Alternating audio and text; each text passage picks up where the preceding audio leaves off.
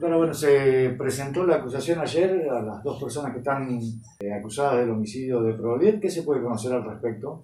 En el día de ayer se presentó la acusación contra las dos personas que están detenidas desde el momento del homicidio. E inmediatamente, el día posterior, el día, el día del hecho y el día posterior se detuvieron a los dos que nosotros pensábamos que eran los sospechosos. Fue una investigación eh, bastante importante que hicimos con, acá con la Fiscalía, con Guillermo. Hemos recolectado mucha prueba, son pequeños tramos de mucha prueba y en el día de ayer tuvimos la última de las pericias y presentamos la acusación, es por homicidios criminis causa y por homicidio en ocasión de robo, alternativamente. Esto es, vamos a intentar, vamos a acusar por este homicidio criminis causa y en el caso que los jueces entiendan que no es la calificación correcta, dejar planteada la de homicidio en ocasión de robo para que pueda haber lo que nosotros llamamos congruencia entre la sentencia y la acusación. ¿No hubo manera de unificar las dos acusaciones? No, no, es una sola acusación, pero con una calificación alternativa. O sea, acusamos por crimen y causa. Alternativamente, para el caso que en el debate el juez entienda, los jueces entiendan,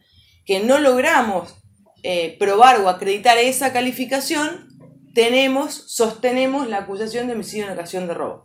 ¿Por qué esto es así? Si nosotros no acusáramos por homicidio en ocasión de robo y solo por crimen y causa, y el juez entiende que no es un crimen causa, en algunos fallos que hemos estado estudiando, pueden los jueces no dar ninguna pena porque entiende que excede el principio de congruencia, porque vos acordate ahora el sistema acusatorio, los jueces no pueden ir más allá de lo que el fiscal pide.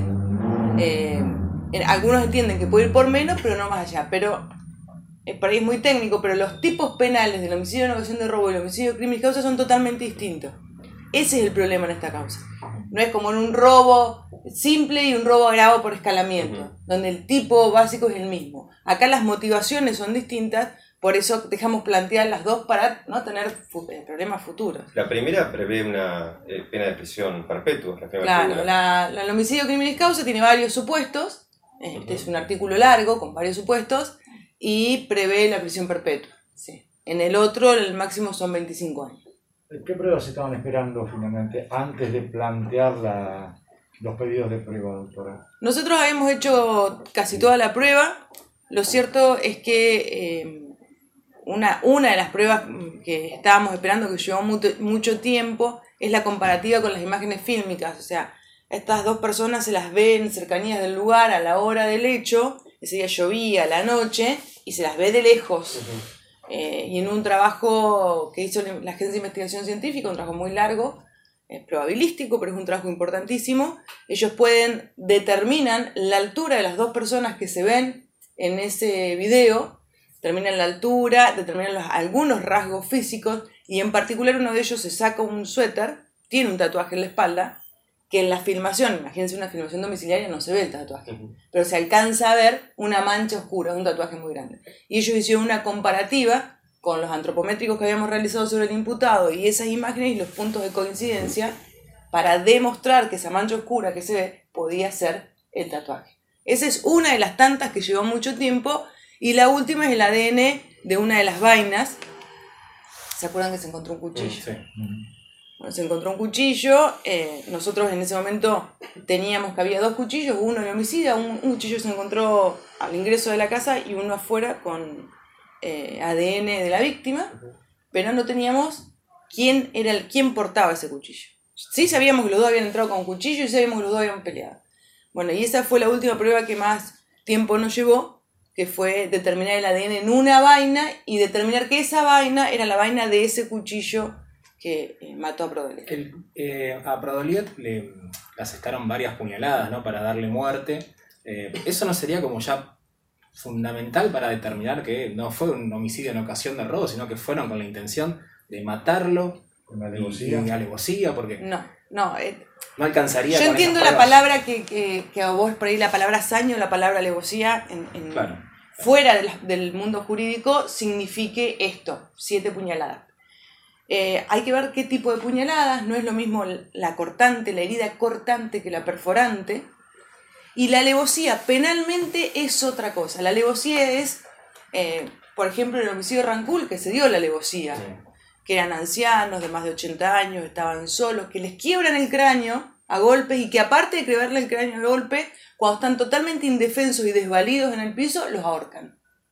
Eso es la alevosía. Eso técnicamente en el mundo jurídico, digamos. Que vos te tenés que aprovechar de la minusvalía o la desvalía del otro y en una, en una violencia desmedida le buscas la muerte. Es, por eso entendemos nosotros, pero bueno, esto es muy complejo jurídico, pero eh, lleva igual a la perpetua lo que nosotros acusamos que la alevosía.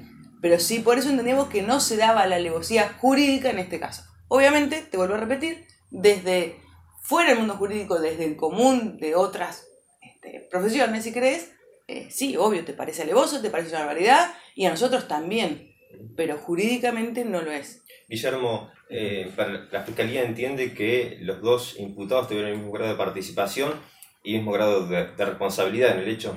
Eh, sí, ¿qué tal? Buen día. Efectivamente, eh, así ha sido acusado y esa es la teoría que maneja el Ministerio Público Fiscal desde el inicio, digamos, eh, que no se podría haber llevado a cabo el hecho que se les imputa si no era por la participación activa que cada una de estas dos personas tuvieron en el desarrollo del mismo.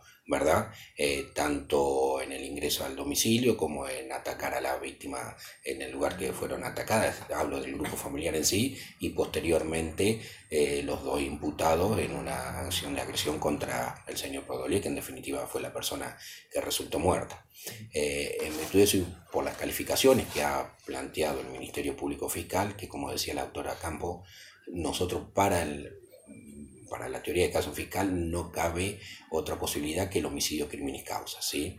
Eh, pero bueno, teniendo en cuenta esto y la legislación, no porque lo decimos nosotros, sino que de hecho la legislación prevé el homicidio criminis causa y hay un artículo especial que se llama homicidio en ocasión de robo. ¿Por qué? Porque en ciertos delitos de robo se da la muerte de la persona y eso se tipifica, de hecho me tocó estar a mí en el caso del Zapatero Soria en esta ciudad, en donde eh, ya los condenados, los nombros Alves y Cepeda, fueron condenados por homicidio en ocasión de robo. Y la víctima en esa oportunidad recibió mucho más cantidad de puñaladas que el señor Prodolier ahora. ¿sí? Entonces las circunstancias fácticas que rodean un caso y el otro a nosotros nos lleva a determinar, como se planteó desde el inicio, digamos, en la audiencia de formalización celebrada a los tres días eh, de cometido el hecho, a los dos, el lunes siguiente, eh, nosotros calificamos por el homicidio crímenes causa, de acuerdo al artículo 80, inciso 7, y alternativamente, para el caso de no poder llegar a probar la teoría que sosteníamos ya desde el inicio, el homicidio en ocasión de robo. Esto es para que no quedara impune ¿no? la muerte de, de Así que efectivamente nosotros entendemos que los dos son responsables eh, de igual medida, digamos, para que no entiendan, de la muerte de, esta víctima y por lo tanto deberían recibir el mismo tipo de, pena. De acuerdo a los tiempos eh, procesales que lleva todo esto, ¿El juicio es probable que sea el año que viene o hay un tiempo de, que sea antes del fin de año? No, no, no, no lo veo posible porque hay ciertos plazos que cumplir. Nosotros hemos presentado en el día de ayer la, acusación, eh, posteriormente hay que correrle traslado a la, a las defensas, eh, se debe celebrar lo que es la audiencia de, ofrecimiento de prueba, la del 294, que ahora establece el, Código Procesal Penal nuevo, eh, y posteriormente, una vez que se celebre esa audiencia, se fijará el tribunal, que por el tipo de, delito que, hemos imputado es un tribunal necesariamente colegiado, eh, por lo tanto se debe conformar el tribunal y posteriormente fijar fecha de debate, así que nosotros creemos que eso estamos casi seguros que no va a suceder hasta el año que viene lo que es la realización del debate oral y público. ¿Va a haber querellante en esta causa?